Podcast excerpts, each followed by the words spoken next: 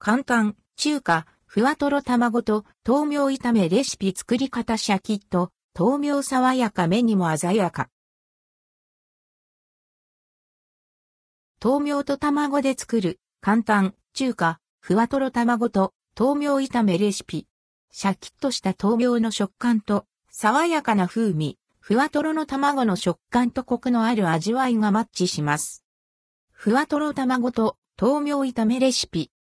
材料、2人分豆苗1パックごま油大さじ2卵4個、醤油、酒大さじ1オイスターソース小さじ2砂糖小さじ1。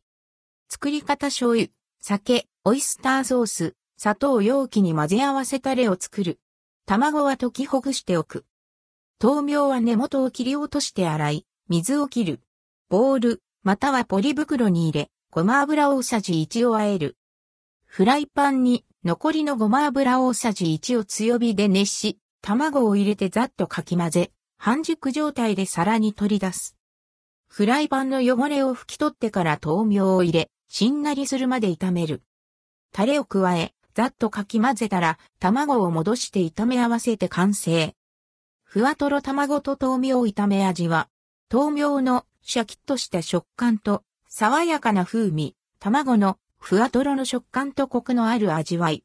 食感や味わいに差のある素材を使うことで、材料は少なく味わいは奥深く仕上がります。オイスターソースの旨味が効いて、ご飯のおかずにもぴったり。グリーンとイエローが目にも鮮やかな、春におすすめのレシピです。